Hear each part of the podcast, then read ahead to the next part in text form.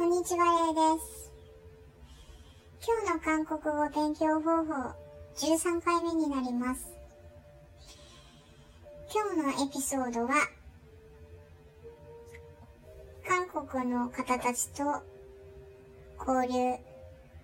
あとは韓国の恋人を作るというお話です。前回もあのお友達を作るお話をしたんですけれど、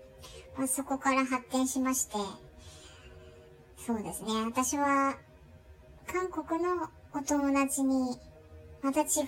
お友達を紹介してもらって、初めてお付き合いしたのが私よりも一個上のお兄さん、韓国の方でした。彼とはすごい音楽の気があって、で、音楽を通じてすごく仲良くなったんですけれど、まあ、年が近いっていうのもあったので、いろんな話題が豊富だったっていうのもありましたね。で、彼からいろいろドラマを教えてもらったりとか、逆に日本語の勉強されてたので、日本語ではこうやって勉強するんだよっていう勉強方法もすごい教わりました。で、ゆくゆくは彼と韓国に戻る感じで、私は留学するって感じだったんですけど、彼のお家でホームステイさせていただいて、で彼のお母さんとかお父さんと、あの、韓国語を、あの、一生懸命お話しして、で、かなり韓国語も上達したかなと、今では思っております。やっぱり韓国の方ってすごく情熱的なので、あの、愛情表現が豊かなんですけれど、やはり日本人はそういったものに慣れてないので、最初はかなり、あの、緊張しましたね。あとはまあ、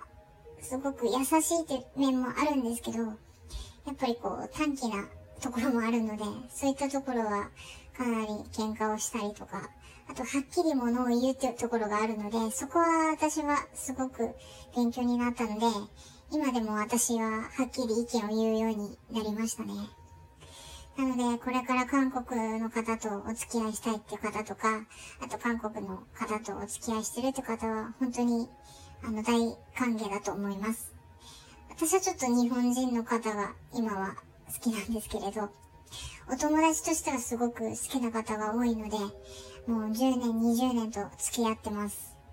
なので、国際交流もすごく素敵なことだと思いますので、もし、あの、機会があれば、あの、身近にいる方とか、あと、ネットの方を通じて、いろんな韓国の方と、ぜひ交流してみてください。今日はこの辺にします。また次回楽しみにしててください。